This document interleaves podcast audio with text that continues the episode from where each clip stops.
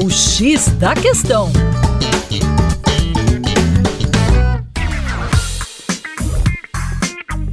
Olá, ouvinte, como vai? Tudo bem por aí? Com você, o Juninho Lopes, aqui do X a Questão, hoje na nossa coluna para bater um papo sobre alguns números da guerra envolvendo a Rússia e a Ucrânia. Já temos mais de um ano de guerra e cerca de 8 mil civis já foram mortos. Além disso, temos 300 mil soldados mortos também, sendo que a maioria é do lado russo.